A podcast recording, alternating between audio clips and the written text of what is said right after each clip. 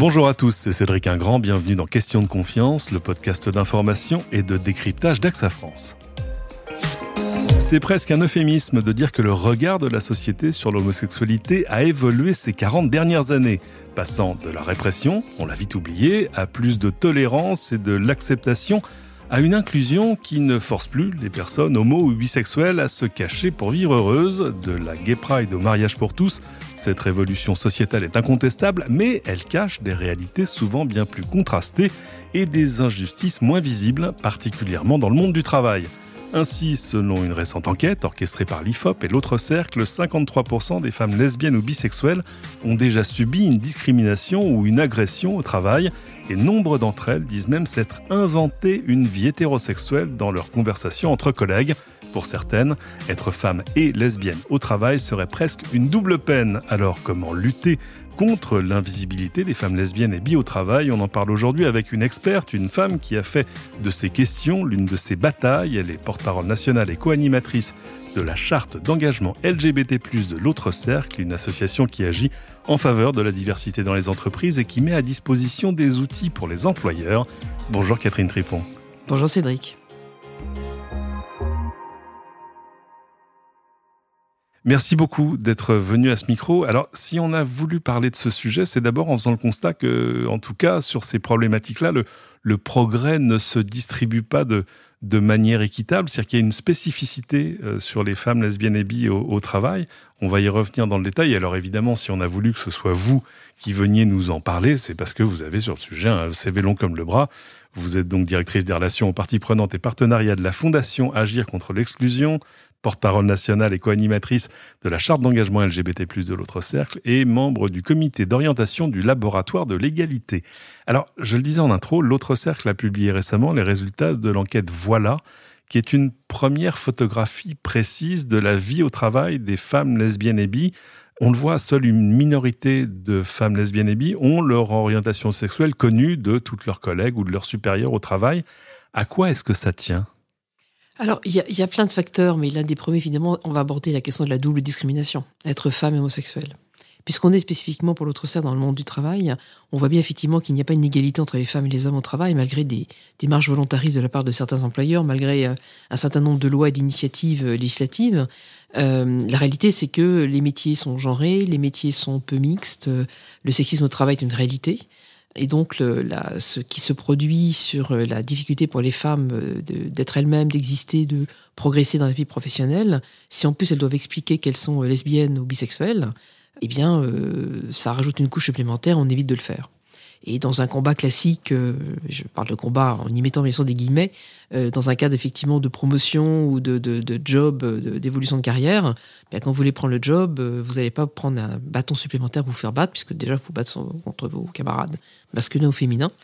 Euh, donc voilà, c'est la raison première qui, euh, et, et qu'on constate depuis plus de dix ans maintenant à l'autre cercle, alors qu'on a quand même, ça fait on a fêté nos 25 ans cette année.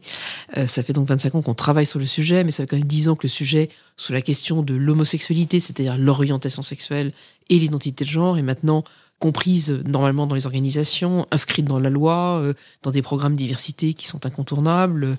Et, euh, et ce sujet reste encore effectivement très complexe parce qu'il y a beaucoup de tabous. Et puis, deuxième point qui est important, c'est la question de l'éducation, l'autocensure des femmes euh, qui vont pas se mettre en avant de la même manière que leurs collègues masculins, qui n'ont pas cette notion de pouvoir, de prise de parole et autres, qui font qu'elles se renferment, qu'elles se mettent dans toute discrétion et donc ne euh, se rendront pas visibles et ne répondront pas aux questions qu'on peut leur poser euh, la machine à café ou quand on arrive sur un nouveau lieu de travail. Alors, on le disait, si 53% des femmes lesbiennes ou bisexuelles ont déjà subi une discrimination, une agression au travail, on voit qu'en fait, ce pourcentage varie aussi. Euh, c'est pas uniforme euh, selon le type d'organisation, selon même le secteur économique ce pourcentage, on le voit, il augmente assez drastiquement pour celles qui travaillent dans des secteurs plus masculins, euh, l'industrie, les transports, l'artisanat. Et alors, les dirigeantes d'entreprise seraient celles qui connaîtraient le plus de discrimination. C'est presque contre-intuitif. Elles sont chefs. Alors, quand on dit dirigeante, c'est pas forcément la PDG, la PDGR, on a féminisé ce terme-là, ou la présidente, ou la directrice générale. Euh, on, on, a, euh, dans, dans notre sac, nous avons euh, promu depuis pas mal d'années maintenant des rôles modèles euh, LGBT+, donc euh, lesbiennes, gays, transgenres au travail. y, compris également des rôles modèles alliés, donc qui sont hétéros et dirigeants. ces dirigeantes, elles peuvent être membres d'un comité exécutif, membres d'un comité, de direction, et, être un petit peu en, difficulté face à leurs camarades, parce que un COMEX, c'est quand même un lieu de pouvoir. Et dès que vous avez un lieu de pouvoir, vous avez vraiment des lieux d'attaque pour essayer de monter dans la hiérarchie, prendre le poste le plus élevé. Donc nous avons aujourd'hui une nouvelle génération de jeunes présidents, de jeunes directrices générales euh, d'organisations, souvent un petit peu anglo-saxonnes, en tout cas internationales, qui sont parfaitement visibles. Euh, elles sont trop peu nombreuses. Hein. On a des vrais problèmes de candidature pour nos rôles modèles féminins. On se bat comme on arrache euh, les, candidatures pour inciter effectivement ces femmes parce qu'on a besoin d'elles. On a besoin d'avoir des dirigeantes et malgré tout, même elles, c'est encore extrêmement compliqué.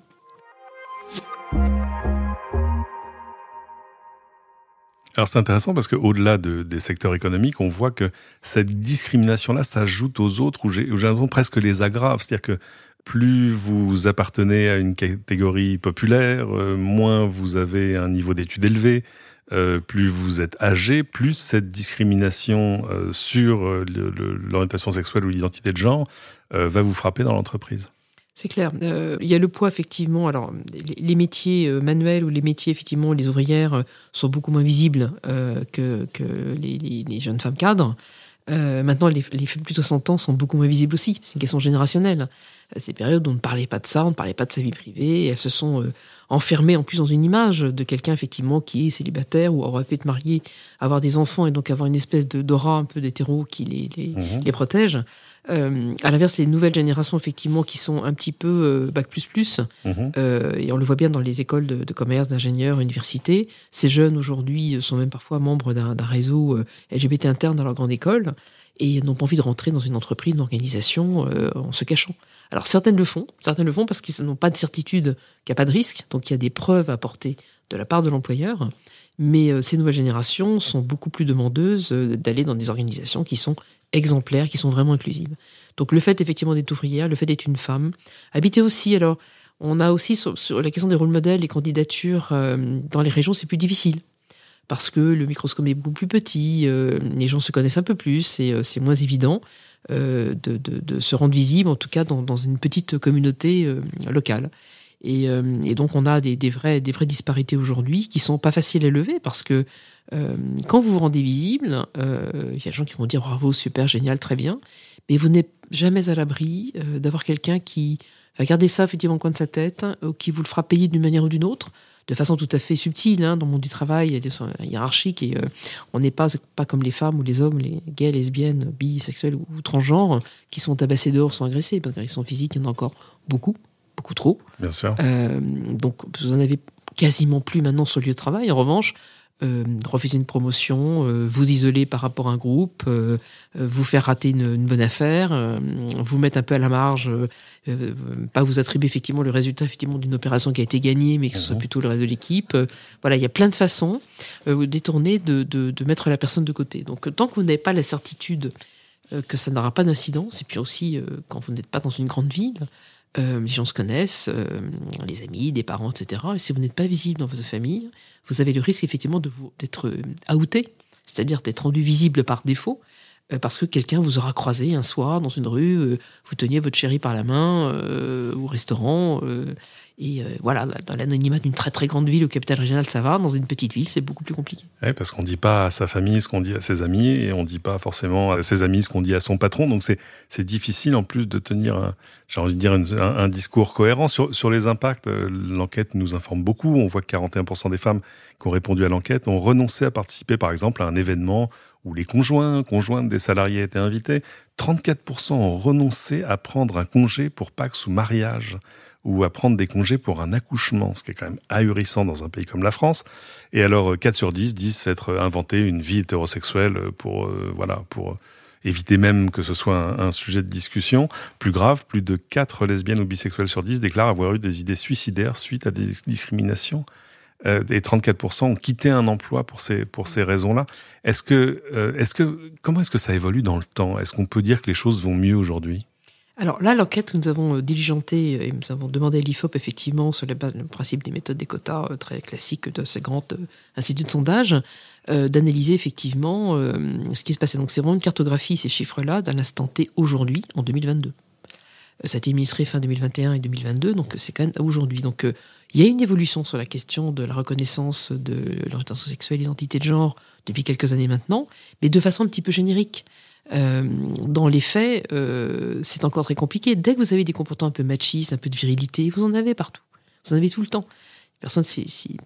Parmi les, auditrices, auditeurs, euh, s'ils veulent aller sur le site Observatoire de la, de la lesbophobie, ils découvriront des témoignages complètement ahurissants pris sur le lieu de travail. Aujourd'hui, en, 2000, en 2022, euh, sur, des propos effectivement de collègues de travail, de, responsables hiérarchiques, de N plus 1 supérieurs, qui sont euh, sexistes, qui sont très violents, euh, et en totale, totale impunité, parce que finalement, c'est pas si méchant que ça, puis on peut plus, on peut plus plaisanter sur rien.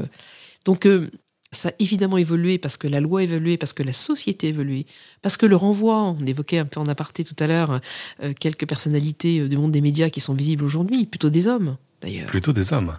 Voilà. J'allais y venir. Les coming out, ils sont plutôt masculins. Où sont les filles Où sont les filles Où sont les femmes Et euh, elles sont elles sont pas là. Hein. On les connaît. On va pas citer de noms, mais euh, on connaît. Alors il y en a très un petit peu, quelques-unes, mais quasiment pas. Et des grands noms journalistiques euh, de femmes exemplaires par ailleurs, des grandes femmes publiques mhm. qui n'ont jamais voulu le dire, alors qu'elles ne risquent absolument plus rien, que ça n'aurait pas d'incidence sur leur notoriété et, leur aura vis-à-vis effectivement de, des personnes qui les admirent et qui, aiment les écouter, ou qu'on peut les, écouter ou les lire, euh, lire leurs articles. Donc, euh, il y a une espèce de frein, et je vous dis que c'est aussi lié à cette éducation.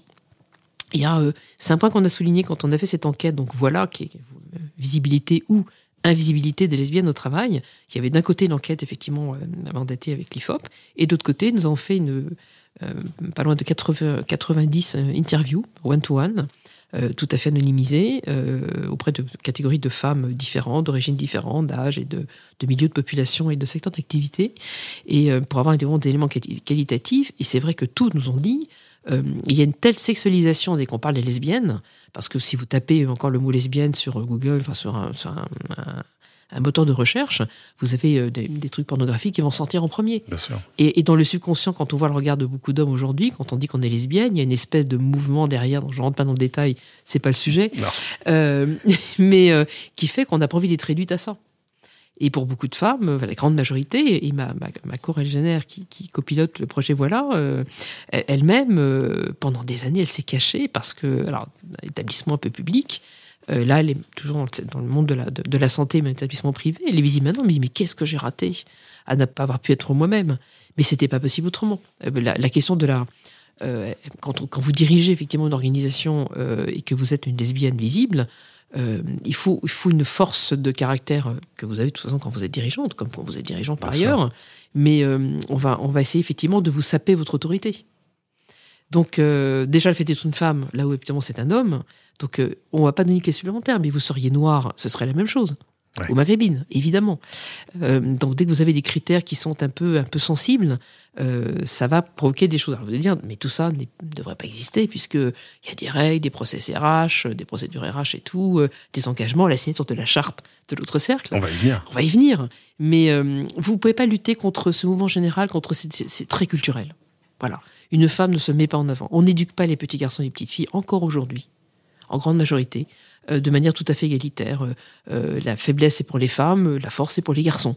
Donc si un garçon peut être un peu faible ou, pleurer, un, garçon ça pleure pas. Sinon c'est une femme laide. Ben non, garçon. Un homme, un véritable homme pour moi, c'est un homme effectivement qui assume ses sentiments. et la force de caractère qu'on peut avoir, c'est aussi d'accepter de pouvoir moment donné pleurer autre. Et de la même façon pour une femme, d'être bah, d'être d'être d'être ferme et de ne pas jouer sur le registre de la séduction qu'on attend souvent aussi. Et la façon de s'habiller. Regardez, à chaque fois que nous avons une ministre euh, euh, qui, qui, passe, qui passe à l'Assemblée nationale, on a toujours quand même quelques rigolos, euh, si tant est qu'on puisse dire. qui a le malheur de mettre un chemisier, une jupe. oui, et absolument, un, peu, un peu sexy, ou alors de venir en jean pour le coup, enfin peu importe. On va faire des commentaires sur les tenues des femmes politiques qu'on ne fera jamais sur les hommes. Jamais. C'est pas un jour de vous dire que vous êtes plus près de la fin de votre carrière que du début. C'est pas un jour, c'est tout à fait parfaitement assumé. Mais du coup, ça vous met dans une position d'observation très intéressante sur le, sur le long terme. Est-ce que vous vous souvenez de la première fois où vous avez ressenti une discrimination au travail du fait de votre orientation sexuelle euh, réelle ou supposée? Alors, moi, je suis pas un bon exemple parce que moi, j'ai un lourd passé hétéro. Il vous sera beaucoup pardonné. voilà, je sais, mais mes, mes, amis me pardonnent beaucoup. donc non, j'ai cette chance, peut-être aussi une force de caractère indéniablement, j'ai cette chance de jamais avoir subi, à l'inverse de mon épouse, elle qui l'a subi plusieurs fois dans sa carrière. je ne l'ai pas subi moi directement et, et quand j'ai vraiment eu une, voilà, vécu avec des femmes, euh, quand on devait parler de vie privée, etc., pas tout le monde me pose une question, moi je réponds. Ah, qu'est-ce que tu fais dans la vie, etc., avec qui tu vis? Bah, Je raconte. Si on ne veut pas entendre la réponse, on ne pose pas la question. Donc, euh, et, et j'ai raconté ça, bah, justement, on parlait de, d'avoir un enfant bah, avec mon épouse, c'est un peu compliqué parce que voilà, etc. Et comme dans le cadre d'une conversation. Du coup, ça a été un non-sujet. Après, bon, ça fait 20 ans que je suis à l'autre cercle, donc euh, je commence à être légèrement reconnu, repéré. Et eh oui, donc j'aurai un petit peu de mal à cacher euh, qui je suis. Ça veut dire qu'à aucun moment vous vous êtes trouvé dans la position de vous, en gros, de vous dire pour vivre heureuse, vivons cachés? Non, non. moi, non, mais je suis vraiment presque une exception qui confirme la règle. Cela étant, en revanche, euh, j'ai souvent été témoin de propos déplacés devant moi dans des lieux publics et je réagis systématiquement. Avec un chauffeur de bus, par exemple avec un serveur, dans un restaurant. Et je le fais de façon tout à fait claire et limpide, sans agressivité, mais en expliquant effectivement que ça, c'est pas être possible. Et, euh, alors les gens autour, généralement, je les vois plutôt bien. Alors il y en a qui mettent le, le dé dans leur assiette, mais les gens réagissent en tout cas, euh, parfois positivement, parfois pas positivement. Je me souviens cette discussion dans le bus. Euh, qui était assez, assez, assez, chaude, mais, mais pas en tant que lesbienne, c'était des propos sur les PD, tout simplement. et je considère qu'un chauffeur de bus n'a pas à tenir ce genre de propos. Non. Dans l'absolu, personne. Mais après, on va pas empêcher les gens d'être racistes, antisémites, sexistes ou LGBT-phobes. C'est la nature humaine, Cédric. En revanche, en tout cas dans le lieu de travail, on a un devoir d'exemplarité. On a un devoir de neutralité. Après, ce qu'on veut faire à l'extérieur, on n'a pas envie, si on n'a pas envie que sa fille vive avec un noir, si on n'a pas envie que sa fille vive avec une femme, c'est votre histoire, c'est son histoire d'individu. Mais ce lieu de travail, qui est un lieu effectivement qui devrait être un lieu safe, euh, sécurisant, euh, il faut qu'il y ait cet environnement. Et c'est pas que l'histoire de l'employeur c'est aussi l'histoire des collègues de travail. de ne pas laisser passer les propos, les comportements. Alors justement, les entreprises, depuis 2013, peuvent signer la charte de l'engagement LGBT+. Qu'est-ce qu'elle contient, cette charte? On s'engage à quoi? Alors, elle n'invente rien de nouveau, parce que d'abord, euh, on ne demande rien de particulier. Euh, il n'y a pas de, coup de pouce à donner sur euh, une, équivalence, effectivement, de, dans le cas des recrutements. Y a, comme c'est relève de la vie privée, on ne mesure pas. Donc il n'y a pas de statistiques, il n'y a pas d'éléments mesurables et quantifiables. C'est la raison pour laquelle nous avons lancé, nous, depuis des années à l'autre cercle, un certain nombre d'enquêtes et de sondages. La première chose, elle est en quatre parties. Elle a été co-construite avec des entreprises. Mmh. avec des responsables diversité qui ne savaient pas comment aborder le sujet parce qu'on leur disait que c'était pas un sujet, il n'y a pas de problème, on, ne parlait pas de ça chez nous, il n'y en avait pas chez nous. Vous avez, entendu ça. Donc là, je tiens à vous dire, si on n'est pas très nombreux, entre 6 et 10% eh bien 6% là où vous travaillez, ça commence à faire un petit peu de monde. Euh, donc il y en a forcément. Euh, et puis on n'est pas forcément que homosexuel, lesbienne, euh, bisexuel ou transgenre. alors transgenre si, parce qu'après on fait sa transition, on a effectivement sa transition, on est donc l'homme qu'on a toujours voulu être, on est, ou on est donc la femme qu'on a toujours voulu être. Mais pour les personnes qui sont LGB, euh, on peut l'être plus ou moins, on peut être, euh, avoir des périodes comme ça, on peut tomber amoureux, euh, amoureuse, effectivement, quelqu'un même sexe, et puis après, ça peut être un passage dans sa vie, et puis être heureux avec un homme, une personne de sexe opposé, et puis avoir des enfants, un autre rythme de vie, etc. donc, la première chose, c'est l'engagement de la direction. Alors, ça vaut pour tous les critères de discrimination, évidemment. Bien sûr. Et quand vous avez un dirigeant, une dirigeante, et c'est l'obligation que ce soit signé au plus haut niveau, et ça a été le cas effectivement avec Patrick Coel, le, président d'AXA France, qui a donc venu euh, euh, signer la charte, enfin la resigner pour, pour le compte effectivement d'AXA. Euh, l'engagement de la direction, c'est très important parce que sur une charte qui parle d'homosexuels, de lesbiennes, de bisexuels, de transgenres, un dirigeant ou une dirigeante, un PDG, un président, un directeur général, directrice générale qui signe la charte, ça veut dire je vous reconnais vous comme faisant partie de notre famille, notre collectif de travail. Et donc, si vous avez besoin d'activer un droit ou parce que vous avez un, problème, vous devez pouvoir le faire le dire par les services RH, etc. etc. Ça veut dire que ta coup, le dirigeant devient presque référent. C'est-à-dire qu'en gros, pour aider à la visibilité, il faut prendre des initiatives visibles. Tout à fait. Mais ce qu'il dit aussi, en signant cette charte, c'est les personnes qui ne sont pas les avec le sujet, on n'acceptera pas, ou plus, des comportements inappropriés. Et c'est que ça trace une ligne jaune à ne pas franchir. Donc vous avez le droit d'être manif pour tous. Vous avez le droit de ne pas être à l'aise avec l'idée du mariage. Vous avez le droit de ne pas aimer les LGBT. C'est votre histoire personnelle, mais ça ne peut pas interférer ni dans votre quotidien avec les équipes de travail, collègues ou supérieurs hiérarchiques, euh, ni bien sûr dans votre appréciation des compétences euh, au moment effectivement d'accorder une promotion ou une prime.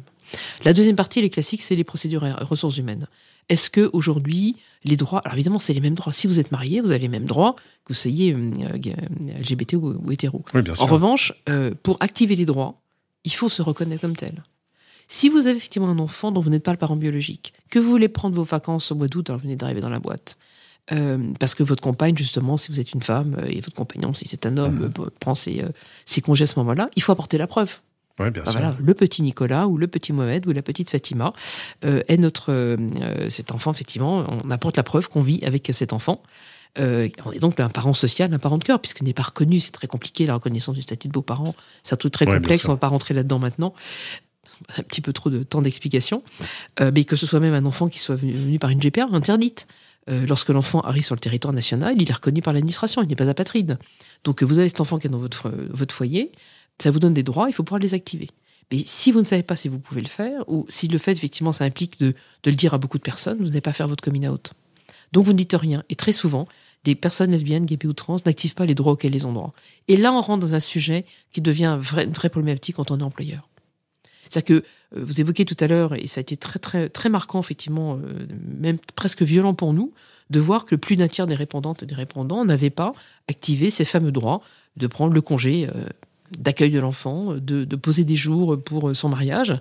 Là, on s'inscrit dans la loi, dans les conventions collectives, dans les négociations avec les partenaires sociaux. Et là, on a un vrai, un vrai gap. Donc là, on, est, on rentre dans la justice. On rentre effectivement dans une inégalité de traitement involontaire, parce qu'il suffit de dire, bah oui, la personne pourrait les demander, mais pour les demander, il faut qu'elle ait le sentiment qu'elle puisse le faire sans aucun risque. La question de la transition.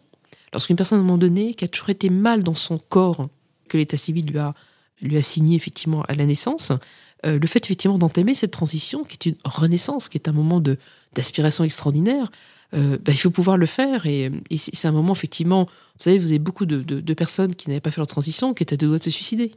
Parce que c'était plus possible de vivre dans ce corps qui n'était pas le leur. Alors, on a beaucoup de débats en ce moment sur le sujet, sur les jeunes et compagnie. Je ne vais pas aborder ce sujet-là maintenant, mais la réalité des personnes qui travaillent aujourd'hui, qui décident de faire leur transition, ça n'enlève rien à leurs compétences.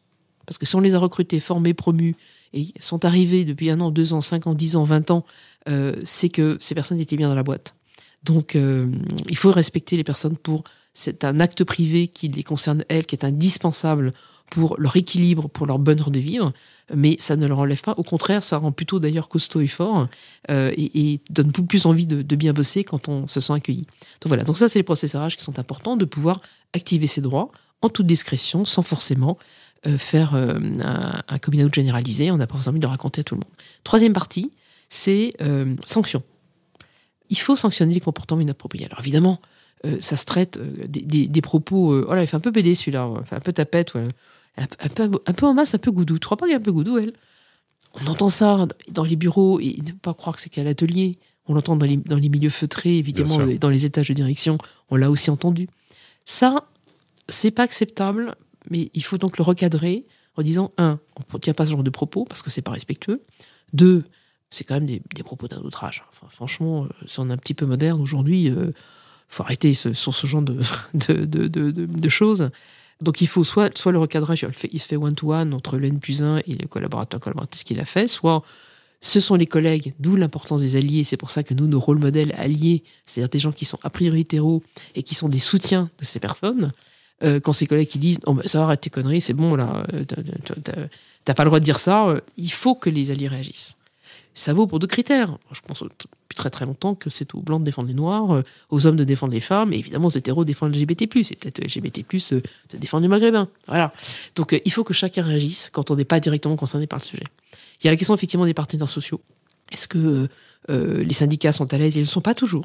C'est difficile, hein C'est pas si simple que ça, parce qu'avant d'être syndicaliste, on est avant tout un être humain, donc avec sa propre histoire, son éducation et, sa perception plus ou moins bonne.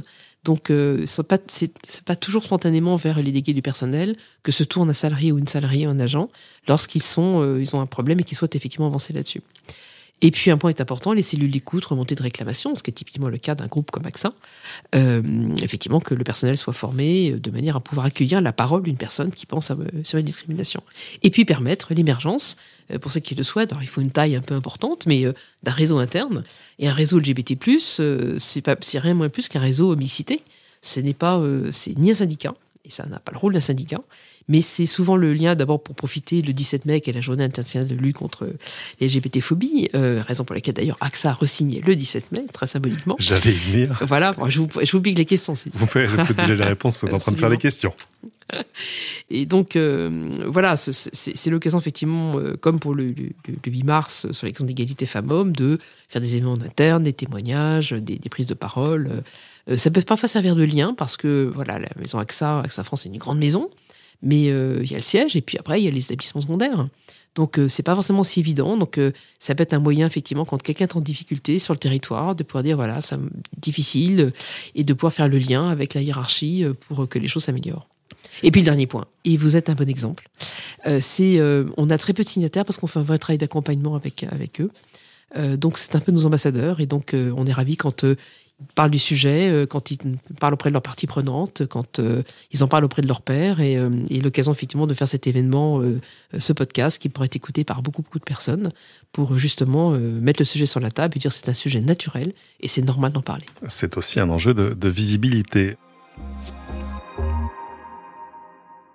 On le disait, hein, pour les entreprises, il y a donc la charte, il y a les rôles modèles LGBT alliés, c'est en gros des dirigeants d'entreprise, des membres de conseil d'administration. Pas seulement, parce qu'il y, y, a, y a alliés, il y, a, dirigeants, dirigeants alliés, dirigeants, voilà, les leaders qui ne sont pas des dirigeants. Des cadres. Voilà. Euh, non, non, pas, forcément. Non, ça peut être euh, quelqu'un effectivement qui euh, technicien dans un atelier, qui est parfaitement visible et du coup, voilà, l'assume bien, donne une image positive. Et puis on a aussi une catégorie premier emploi. Parce que je disais tout à l'heure, les nouvelles générations sont parfaitement à l'aise et ces le choix des armes, elles rentreront dans des organisations qui ont une vraie politique inclusive vis-à-vis de la population LGBT+, évidemment, sur les autres critères également. Mais quand ils n'ont pas forcément le choix, et puis vous avez des, groupes qui sont attractifs, euh, vous en premier job, vous arrivez, vous êtes alternant, vous espérez bien vous faire recruter, ou alors au premier job, on CDD, euh, pensez bien que ça transfert en CDI, ou alors la période d'essai, vous n'allez rien dire. Alors que vous, êtes vous avez été parfaitement à l'aise dans votre école privée, euh, mhm. école de, commerce, d'ingénieur ou université. Et donc, euh, et on a très peu de candidatures encore aujourd'hui. Et ce qui est un vrai enjeu. C'est un vrai enjeu parce que quand vous êtes une organisation engagée, signataire de la charte, qui a une vraie politique, de vous dire qu'il y a encore des jeunes qui peuvent arriver pour un premier emploi qui vont pas oser le dire, d'où l'importance de la visibilité et de passer le podcast évidemment à chaque, chaque réunion de présentation euh, de l'entreprise aux jeunes, jeunes recrues. Autre date dans le calendrier, le 11 octobre, la journée du mmh. coming out. Mmh. Euh, des conseils pour celles ou ceux qui n'ont pas encore sauté le pas? Alors, c'est compliqué. Enfin, c'est compliqué de donner un conseil. Il y, a, un euh, moment à choisir le moment, alors il y, a des, parfois des opportunités. Euh, je vais me marier, je vais avoir un enfant, j'en ai parlé avec quelques collègues. Euh, euh, il y a un changement de, de, boss, de N plus 1.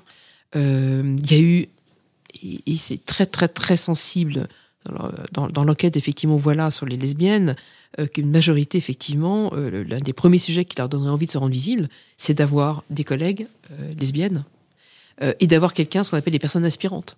Donc c'est là que les dirigeantes sont extrêmement importantes. Si vous avez une dirigeante qui est visible, alors dirigeante, par exemple PDG-DG, mais qui hmm. peut être euh, la patronne d'une entité, d'un service, d'un département, d'une filiale, et qui s'avère tout à fait visible, ça veut dire que les, femmes qui sont là, qui, qui euh, n'osent pas le dire, du coup, ça peut les inciter à se rendre visibles. Il y a un effet d'entraînement. Mais bien sûr, donc euh, si elle l'a dit, s'il y en a d'autres qui le disent, ça, aura, forcément une, des réactions très positives. Donc il faut créer les conditions pour que les personnes puissent répondre. Donc de, dire, euh, moi je dis toujours quand vous rentrez dans une boîte, euh, soyez observés.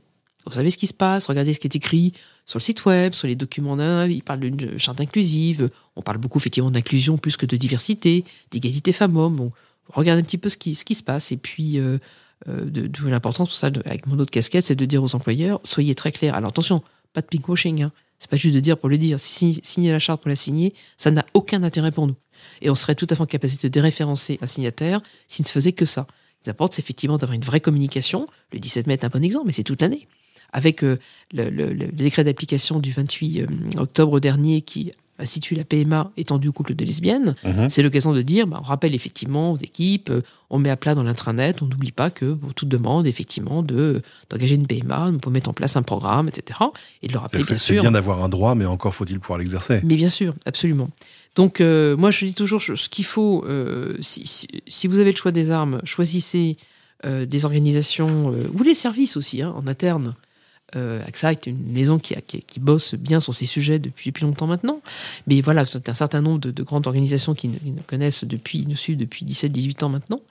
Mais euh, il y a peut-être des services qui sont plus open. Donc là aussi, s'il y a des services qui sont plus open, et ça, vous n'arrivez pas à le savoir, déjà, l'avantage, maintenant, il y a un réseau interne qui existe chez AXA.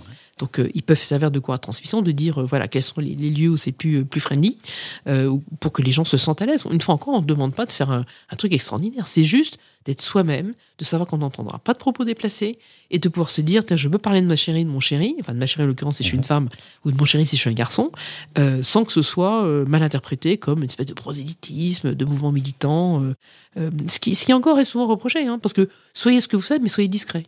Je ne veux pas être discret si, mais, mais si mon collègue commence à me parler de sa vie privée et de ce qui vient là, là c'est les retours de vacances allez-y, banco, on va commencer à sortir les photos. Alors, alors t'as fait quoi? Vous avez été où? Est-ce que j'en parle? J'en parle pas Je monte des photos de moi sur la plage tout seul ou toute seule. Euh, Est-ce que je fais les photos de groupe? Euh, Voilà. Donc, euh, c'est ce quotidien qui, dans ces pas difficiles, et Dieu sait si nous avons depuis quelque temps, la pandémie a été très dure pour un certain nombre de personnes, les difficultés économiques, tout le monde effectivement n'a pas les capacités financières de supporter effectivement les hausses, les hausses de prix que nous avons aujourd'hui. Donc, c'est des moments qui sont pas faciles, qui sont très compliqués. Donc on doit se sentir bien avec ses collègues de travail. Et euh, il ne faut pas grand-chose, c'est juste de l'attention à l'autre.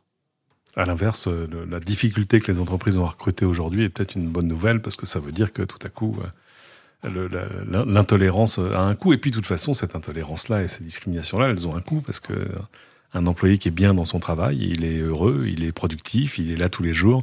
Et ça, c'est un message au moins économique que toutes les entreprises peuvent, peuvent comprendre. Euh, avant de se quitter, je voulais deux mots sur les engagements d'AXA euh, sur, sur, le sujet du jour, mais vous les avez amplement déflorés. Euh, AXA a donc signé en 2015 la charte d'engagement LGBT+, re-signée cette année avec une initiative qui va aujourd'hui plus loin lors du renouvellement de la signature, donc 17 mai dernier, euh, une autre initiative a vu le jour, c'est la création d'un collectif LGBT+, et allié finance, avec pour le coup là des employés mmh. d'autres mmh. entreprises, de la, de la banque et de l'assurance pour créer un réseau collaboratif bah, pour avancer plus vite sur la voie de l'inclusion des diversités à l'intérieur de l'entreprise. J'imagine qu'évidemment ce genre d'initiative, vous les encouragez dans d'autres secteurs? Oui, alors c'est d'autant plus intéressant que le monde de l'assurance, que le monde de la banque sont des mondes un peu traditionnels quand même. Ça a besoin d'un peu de couleur et de paillettes Alors, paillettes, je ne sais pas, moi je suis pas une fan des paillettes tout court, donc euh, je ne suis pas bon juge là-dessus, mais ce sont des environnements où ça ne facilite pas euh, l'ouverture euh, à des populations un peu différentes et d'avoir un peu de fantaisie. Je ne vais pas parler de paillettes, mais de fantaisie, d'être soi-même. Donc, je trouve que c'est une initiative qui est vraiment géniale parce que ça va booster tout le secteur, y compris ceux qui ne sont pas très engagés sur le sujet. Et quand on est un peu dans fait partie des leaders euh, dans, son domaine d'activité, euh, bah, ce qu'on attend d'un leader, et en plus qui est allé assez tôt, hein, en 2015, AXA était la première euh, à signer, donc à s'engager. C'était le premier, premier groupe aussi. On a monté un, monté un événement dans une dizaine de villes en France, sur des, délégations régionales d'AXA France, avec quatre associations, dont l'autre cercle, pour rencontrer les gens sur le terrain. Parce que c'est une chose d'être au siège, et après, c'est une fois encore sur le territoire. Et l'enjeu aujourd'hui, c'est de descendre sur le territoire. Et AXA, AXA il a, euh, il a des, des, courtiers, il a des, agents d'assurance euh, qui sont indépendants, hein, pas liés hiérarchiquement parlant, mais qui portent, s'il y a un dysfonctionnement chez un agent d'assurance AXA, c'est AXA qui prend un coup en termes d'image. Et l'image est extrêmement importante. Donc euh, c'est tout ce, mouvement-là que je trouve extrêmement vertueux. Évidemment, on a encouragé ça et, et ça fait partie, avec d'autres signataires d'assurance, il y a quelques années, euh, travailler justement avec la Fédération française de l'assurance pour euh, comment on fait améliorer la pratique. Je parlais de la transition tout à l'heure. Pour effectivement les personnes qui sont aujourd'hui, qui sont des femmes, mais qui ont eu un passé d'homme, avec un service militaire, euh, ce militaire, il compte dans un calcul de retraite. Et quand ah vous prenez votre retraite et que vous êtes une femme, votre, votre responsable, courtier et tout, il ne sait pas forcément ce genre de choses. Donc, euh, donc, comment améliorer la pratique dans le monde de l'assurance, entre autres Mais voilà, donc c'est une façon intelligente. Et nous, ce qu'on aime, c'est que nos signataires, qui sont un peu nos ambassadeurs, ils embarquent effectivement leur secteur d'activité, parce qu'on ne pourra pas être partout. Donc, euh, que, le secteur s'autorégule intelligemment et euh, en s'appuyant effectivement sur les bonnes pratiques qui existent chez ceux qui sont signataires. et puis, et puis effectivement, ce que je disais tout à l'heure, les jeunes, jeunes de la génération aujourd'hui, y compris les jeunes hétéros, hein, parce qu'ils sont des potes LGBT, euh, sont très sensibles à rentrer dans des boîtes qui seront exemplaires. Alors, sur les questions environnementales, on le fait bien en ce moment, sur beaucoup de sujets, et entre autres, effectivement, sur celui-ci, sur lesquels euh, il y a, c'est très, très, très affirmé en ce moment. Je trouve que la question LGBT, elle n'est pas très, très présente, comme le diraient certains politiques de manière exagérée, mais euh, c'est un marqueur vraiment, si on passe ce cap-là, quand on est un employeur, avec le classicisme qui prévaut dans une organisation structurée, normée, ça veut dire effectivement qu'il y a un vrai pas qui a été franchi pour la reconnaissance effectivement de populations diverses euh, et pour une vraie, une véritable politique inclusive. Merci infiniment Catherine Trépon d'être venue jusqu'à nous. Si on a des questions, euh, si on veut suivre vos actions, où est-ce qu'on peut vous retrouver en ligne? Alors, si c'est sur les questions euh, lesbiennes, sur le projet lesbienne, c'est voilà, V-O-I-L-A-T, autrecercle toutattaché.org. Euh, si vous avez une question à poser, bah, vous pouvez écrire à porte-parole à autrecercle.org. Et sinon, c'est catherine.tripon à autrecercle.org si vraiment vous voulez me parler en privé. C'est la fin de cet épisode. Merci à tous de l'avoir suivi. On vous invite évidemment à vous abonner à Question de confiance sur votre plateforme habituelle. Par exemple, regardez, si vous nous écoutez là maintenant sur Apple Podcast sur votre iPhone, regardez en haut, il y a une petite croix. Voilà, un clic, ça y est, c'est fait. C'est facile. On vous invite aussi à venir sur la page du podcast, nous mettre 5 étoiles et ajouter vos commentaires qui aideront d'autres auditeurs à le découvrir. Vous voyez, nous aussi, on est un peu comme un réseau collaboratif. Merci à toutes celles et tous ceux qui m'ont aidé à préparer cette émission et on se retrouve très vite pour une nouvelle question de confiance.